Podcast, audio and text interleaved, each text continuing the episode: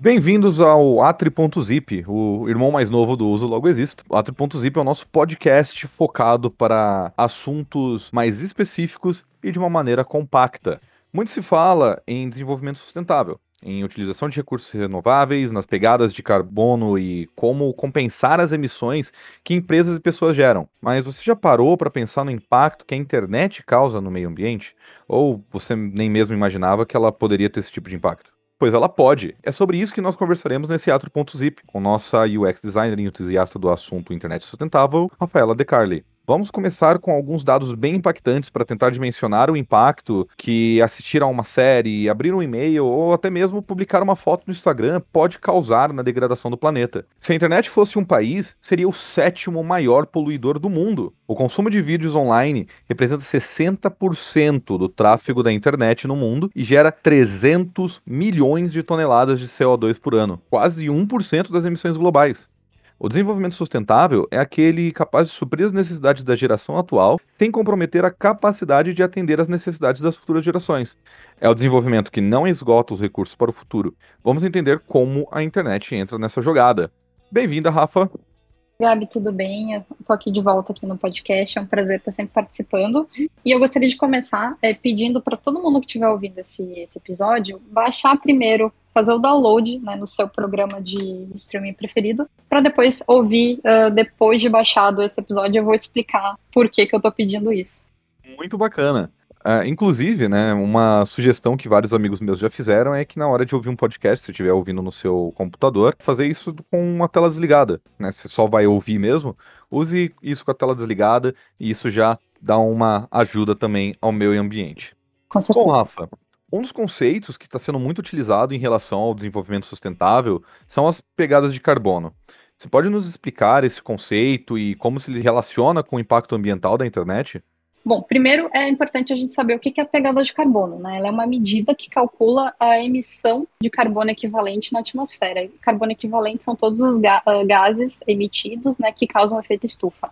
E eles podem ser emitidos por uma pessoa, por uma atividade qualquer, por um evento, uma empresa, governos e até mesmo pela internet, né, que é o que a gente vai discutir aqui hoje. Então a gente precisa é, reduzir essa pegada de carbono para que a gente consiga acabar com o abuso é, ecológico que a gente vive hoje e conseguir viver dentro dos limites né, e os meios propiciados pelo nosso planeta, sem afetar as gerações futuras. E falando de internet, embora a energia que a gente gaste né, é, numa atividade simples online, ela vai ser pequena, né, ela não vai ser tão relevante. Mas a gente tem que ver que hoje a gente tem cerca de 4,1 bilhões de pessoas, né, o que seria mais da metade da população global. Essas pessoas estão conectadas na internet. Então imagina que o pouquinho que a gente gasta hoje é, multiplicado quatro, mais de 4 bilhões de vezes, isso ganha uma proporção muito surreal, um número muito grande, né? Então, por isso que a gente precisa olhar para a internet também como um gerador de gases de efeito estufa. É, né? A gente está falando de mais da metade da população mundial fazendo esses acessos e gerando esse, essa poluição, correto? Correto. A gente tem que ver que, né, como eu falei, é muito irrelevante, né, na nossa visão. É, eu vou ligar meu computador, é um gasto simplório. Só que todo mundo fazendo isso ao mesmo tempo, a gente tem um número absurdo, né? Tipo, escala de uma forma muito grande.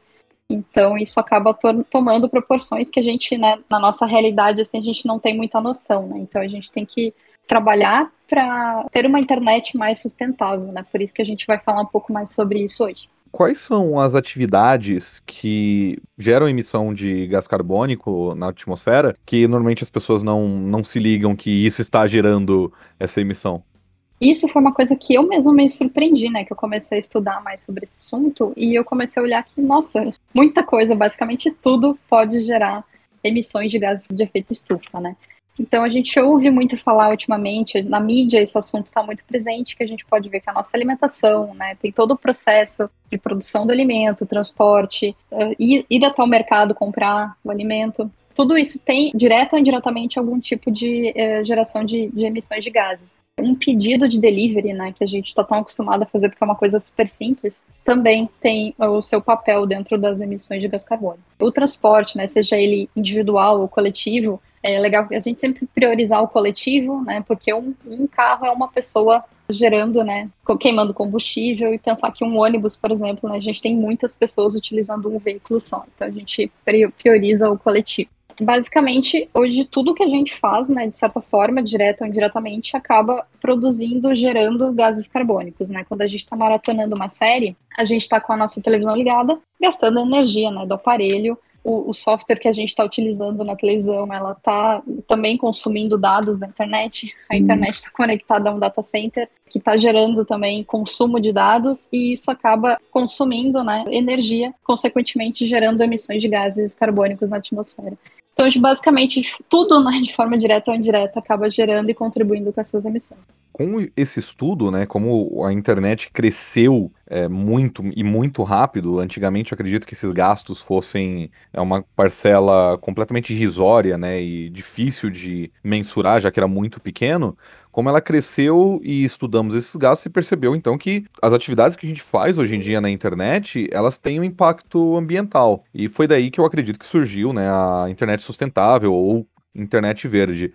Mas assim, Rafaela, para mim e pro e para quem tá ouvindo em casa, no seu celular, no seu trabalho ou no seu carro, esperamos que não no seu carro, esperamos que você esteja no transporte público, conforme a gente já apontou. O que exatamente é a internet sustentável ou internet verde? A internet sustentável, né, ou internet verde, ele é um movimento que busca minimizar o desperdício de energia. E aqui um, vamos destacar a palavra minimizar, a fim de tornar a nossa vida online mais eficiente possível é, em termos de gasto de energia, né, de consumo de energia. E por que minimizar? Porque, como a gente estava falando, quase tudo né, hoje gera algum tipo de emissão de gases. Então, a gente não vai conseguir acabar com o desperdício. Então, o objetivo desse movimento é minimizar esse desperdício de energia com algumas práticas né, que a gente pode implementar para diminuir o gasto de energia e aí eu depois eu vou citar alguns exemplos que a gente vê que é muito nítido o, a economia que a gente consegue fazer com pequenas coisas muito simples no nosso dia a dia, tanto no nosso dia a dia pessoal quanto né, no trabalho com, com a internet, com o desenvolvimento de sites. Então, hoje em dia, né, a internet cresceu muito né, de proporção e a gente tem desde sites até criptomoedas. A internet está consumindo é, grandes quantidades de energia através de centros de processamento de dados, né, que são os famosos data centers, as redes de transmissões também que levam os dados do data center até o nosso terceiro outro gasto de energia, que é o dispositivo final dos usuários, né, que são os nossos celulares, computadores e todos os outros dispositivos conectados na internet, de certa forma, estão é, gastando energia, né, ou transmitindo dados que gera o consumo de energias lá nesses data centers. E como que funciona o gasto de energia na internet? Quais são os fatores que mais vão influenciar no aumento ou diminuição desse número? A gente tem basicamente três fatores, né? Falando especificamente agora de sites e aplicativos, tá? Não, vou, não vamos colocar dispositivos inteligentes conectados à internet. Nós vamos pensar só em sites e apps, que é o que a gente lida né, no nosso dia a dia, mais diretamente. Seria o peso ou o tamanho do site. Então, se é um site que tem muitas imagens, muitos efeitos, um código que ele não é bem otimizado, a gente gera peso. O site ele é um arquivo, ele é um código que é um arquivo. Quanto mais pesado esse arquivo, mais exige processamento, né, para que os, os navegadores leiam esses arquivos, e isso consome automaticamente mais energia. É, o tempo de carregamento ele está diretamente ligado com o tamanho do site, porque quanto mais pesado eu tenho esse site, mais ele demora para carregar e mais energia ele vai estar tá gastando. E também recursos usados, né? Por exemplo, falando de aplicativos, a gente tem um aplicativo, por exemplo, o Google Maps. A gente tem o uso do GPS, né? O, o celular ele vai ter um, a funcionalidade de localização. Então, eu estou utilizando essa funcionalidade do meu aparelho como um recurso né, para o meu app, para o meu site, e isso também está né, tá gerando mais processamento do, do aparelho que eu estou utilizando, consequentemente aumentando o gasto de energia. É, e nós conseguimos citar os impactos de algumas das atividades mais comuns da internet, Rafa? Você consegue informar para gente? Eu vou trazer três exemplos aqui, que são os mais, não, não vou dizer comuns, mas são os que a gente mais se destacam, assim, né, no consumo de, de energia. Que o primeiro deles é o streaming de vídeo, né? Hoje as nossas atividades, elas são muito comum a gente usar como entretenimento, assistir uma série, assistir um vídeo nas redes sociais, né? A gente tem redes sociais exclusivas de, de vídeo, então é uma coisa muito comum né, no nosso dia a dia. Então, esses dados que eu vou trazer, eles são de uma matéria de 2020, então pode ser que eles estejam desatualizados. Mas pensando lá em 2020, é, o consumo de vídeos ele representava 60% do tráfego de internet no mundo inteiro. Isso seria mais ou menos 300 milhões de toneladas de CO2 por ano. É muita coisa, né? Quase 1% das emissões globais de gás carbônico. Isso só assistindo vídeo. Só assistindo vídeo. Nossa. Aí dentro desse mundo né, de streaming de vídeo, a gente pode dividir em três categorias, que seriam é, um terço né, desse, desse consumo de tráfego do streaming de vídeo online, fica com as plataformas de streaming, que hoje a gente tem várias, então a gente cresceu muito né, ultimamente. Outro terço ficaria com os vídeos das redes sociais, com destaque para o YouTube, e o outro terço ficaria por conta da pornografia, que é uma atividade que ela, nessa, nesses dados, eles comparam que o, o, tanto de carbono emitido pelo consumo de pornografia seria o, o, carbono gerado por um país como a Bélgica, por exemplo. Então é muita coisa. Nossa. Outra atividade aqui que eu trago como exemplo seria o streaming de música, né? Ele não vai gastar tanto, tanta energia consequentemente ele não vai emitir tanto carbono quanto o streaming de vídeo, que ele é mais pesado, mas ele também influencia, né? Por isso que eu falei no início do episódio da gente priorizar sempre baixar o arquivo da música, se a gente tiver uma playlist preferida no nosso serviço de streaming, lá a gente baixa ela para ouvir, que a gente ouça com frequência, episódio de podcast, sempre baixem o arquivo, façam o download dessas músicas ou podcasts, porque isso contribui com o gasto de energia, né? Se eu estou ouvindo um arquivo baixado, eu não estou fazendo o streaming ao vivo, né? Então eu estou consumindo menos dados e eu estou consumindo menos energia, né? Que nem o Gabriel falou da outra dica de desligar o monitor. Se eu estou só ouvindo, não tem por que ficar com o monitor ligado, né? Gastando energia. São pequenas coisas que a gente pode mudar no nosso dia a dia que ajudam muito, né? Na, nessa economia, nessa de minimizar o gasto de energia. E o último exemplo é uma coisa que a gente ouve muito falar nesses últimos anos, que são as criptomoedas, né? Elas são basicamente, elas vivem na internet, né? são uma moeda digital que ela depende única e exclusivamente da, da internet. E essa, as criptomoedas em si, elas têm um algoritmo que se chama prova de trabalho. Não vou entrar em muitos detalhes aqui, porque eu não domino muito o assunto, mas só para a gente entender, para quem está ouvindo entender também, esse tipo de algoritmo, ele é utilizado para validar as transações que acontecem dentro do blockchain. Blockchain é uma espécie de banco de dados, né, que ele é centralizado, e ele usa criptografia para registrar transações. Então, dentro dessa tecnologia que a gente tem as criptomoedas. É uma tecnologia super segura, mas que requer uma capacidade imensa de processamento é, dos nossos computadores. Né? Então, isso é o que mais causa o gasto de consumo de energia, porque esse tipo de algoritmo ele trabalha para descriptografar todas essas transações, ou criptografar, né, dependendo do, da coisa que está sendo feita, mas isso requer muito processamento e, consequentemente, gasta muita energia das máquinas. E num estudo recente, eu li que o Bitcoin sozinho ele seria responsável por cerca de 22 milhões de toneladas de emissões de dióxido de carbono, né, que a gente está falando por ano. Isso seria basicamente toda a pegada de carbono, né, de um país como a Jordânia. Então a gente vê que só a internet ela é capaz de gerar tanta energia quanto um país inteiro durante um ano todo pelo que a gente está percebendo aqui, alguns desses fatores também são critérios para avaliarmos a usabilidade de páginas da internet, certo? Como você apontou antes, que um site mais rápido talvez use menos tempo de carregamento, então a pessoa fica menos tempo ociosa, logo ela gastou menos energia. Nós podemos dizer que a internet sustentável se relaciona com as técnicas de UX design?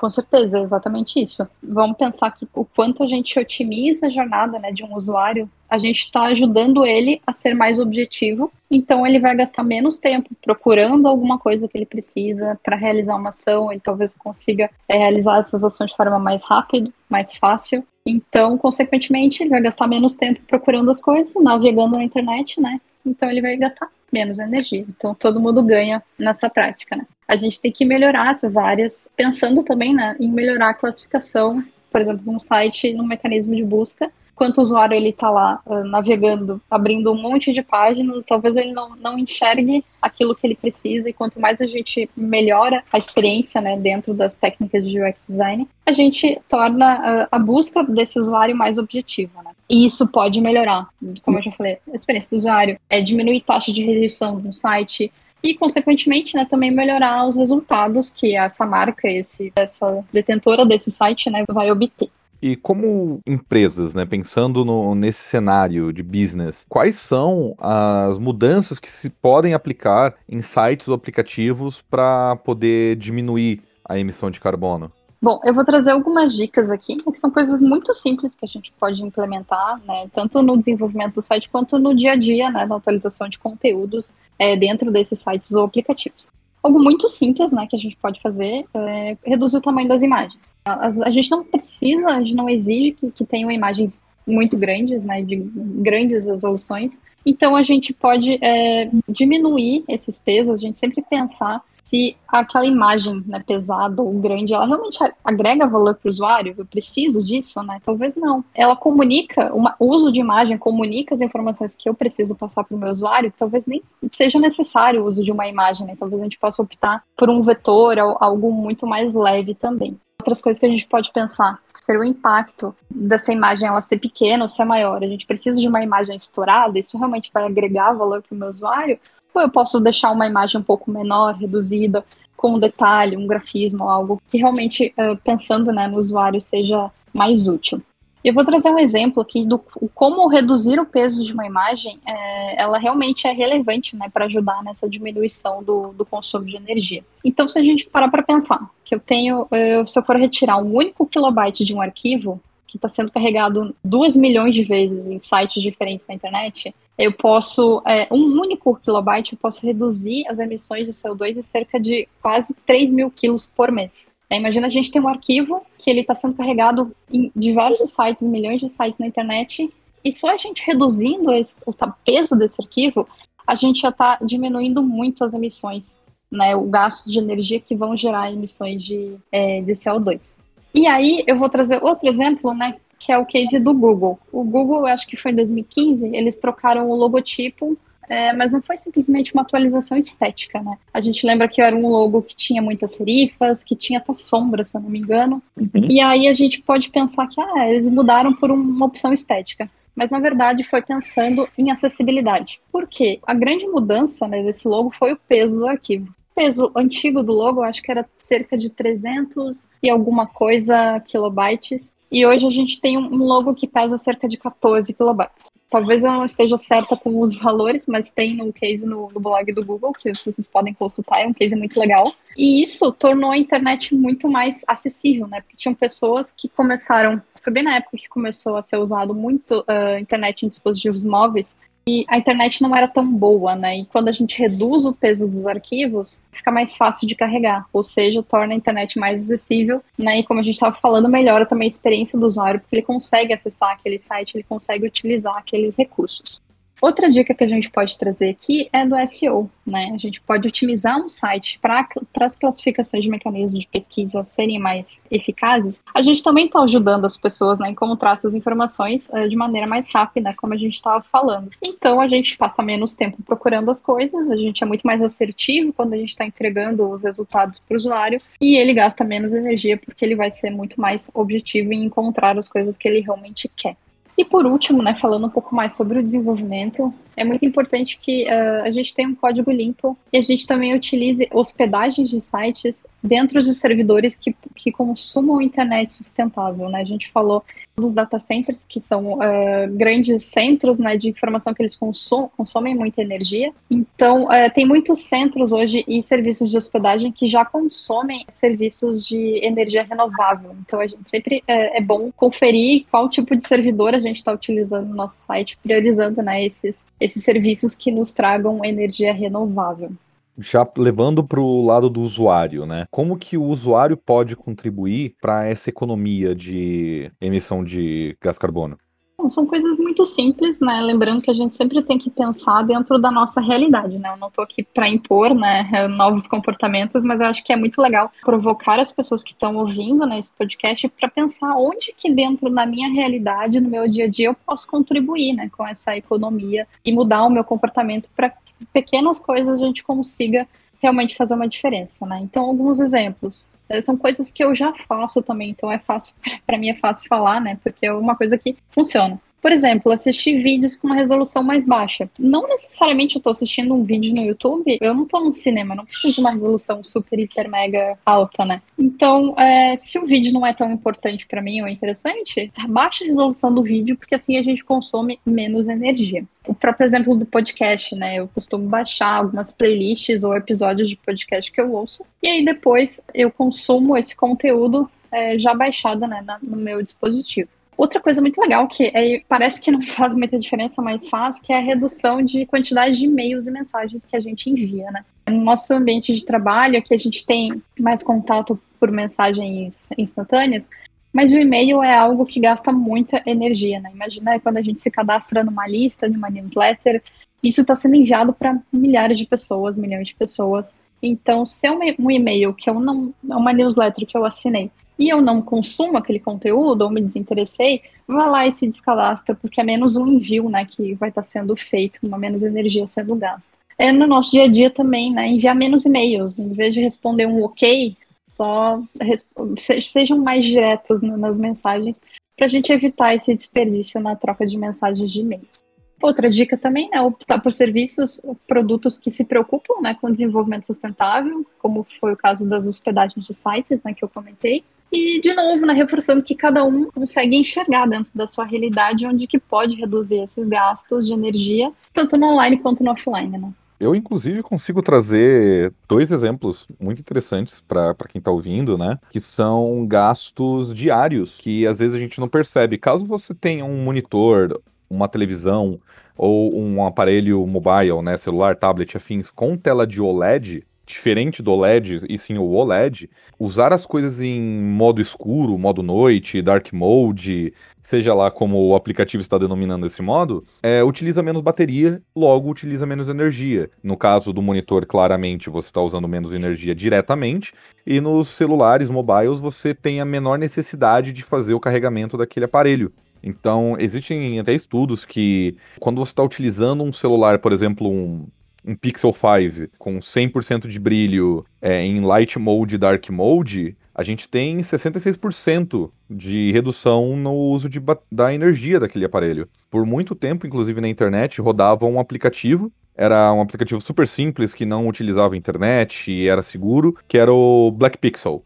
Ele deixava, você podia escolher onde você deixava, e ele deixava um pixel preto na sua tela. E isso já era o suficiente para você economizar uma quantidade absurda de energia e de emissão de gás carbono. Ele deixava ali um contador programado de quanto que você já economizou. E, nossa, Gabriel, mas por que só apenas o OLED, né? É que o OLED, né, para quem não entende muito dessa parte de tecnologia, é, eles são telas que foram feitas com uma tecnologia onde o LED que apresenta as cores não precisa de uma luz traseira como o LED ou o LCD, né, que já é um pouco mais antigo. O OLED sozinho, ele consegue mostrar todas as cores que ele precisa mostrar. Logo, ele se ele tiver com tudo preto, ele já consegue cortar aquele pixel, ele não ativa aquele pixel, então é um pixel que não está trabalhando. Exatamente. E tem alguns aparelhos também que eles alteram de acordo com a luminosidade né, do ambiente, eles reduzem a luminosidade da tela, porque além da gente conseguir enxergar melhor, a gente também está economizando né, esse gasto de, de energia é, do brilho né, que, que o monitor é, emite. Rafa, caso não haja uma forma de reduzir muito as emissões, existe a opção de compensá-las. Como que isso funciona?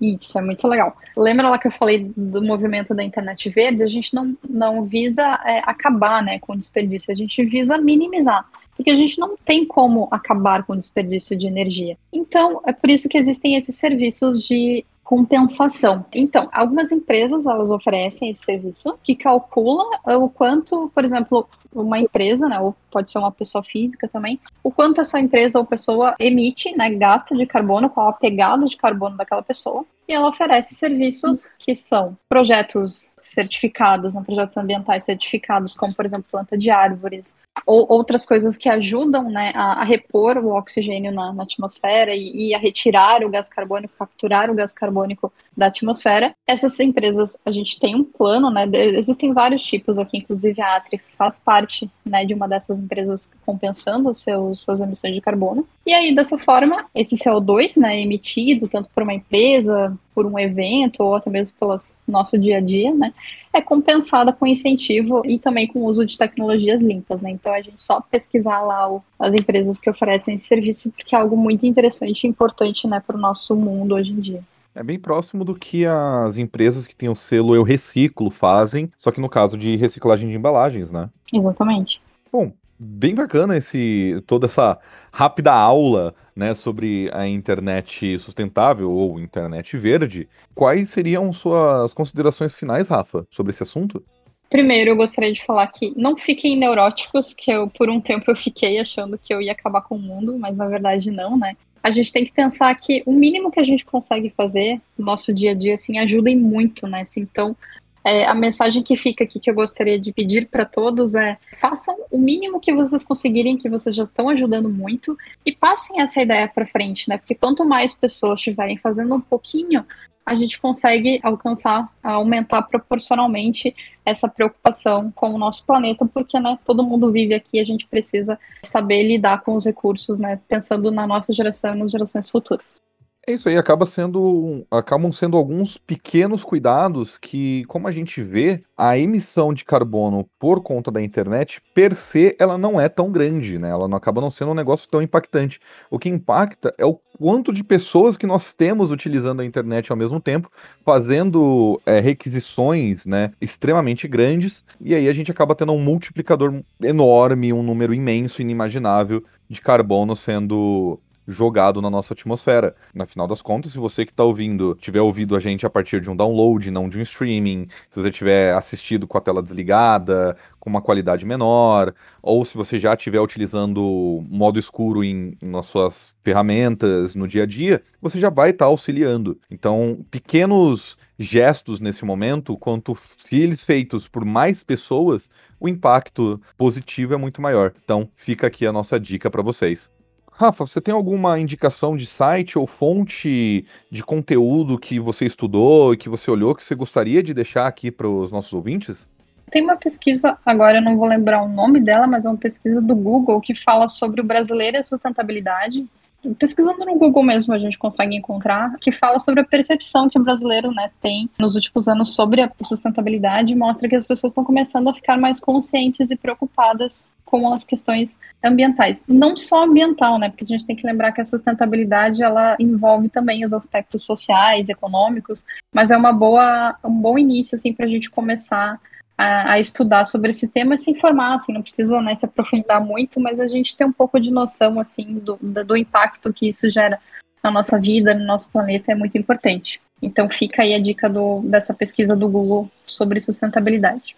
Perfeito, Rafa. Muito obrigado por ter participado do nosso Atri.zip de hoje. Muito obrigado a você que ouviu a gente até o final. Eu que agradeço de estar aqui participando. É muito legal ter esse espaço para falar sobre isso. É um tema que eu estou estudando recentemente e eu me interessei muito.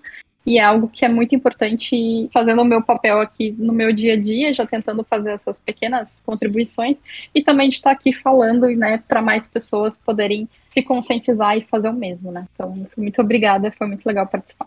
Imagina. E até o próximo Uso Log Existo ou Atri.zip. Agradeço muito a sua atenção e até a próxima. Tchau, tchau.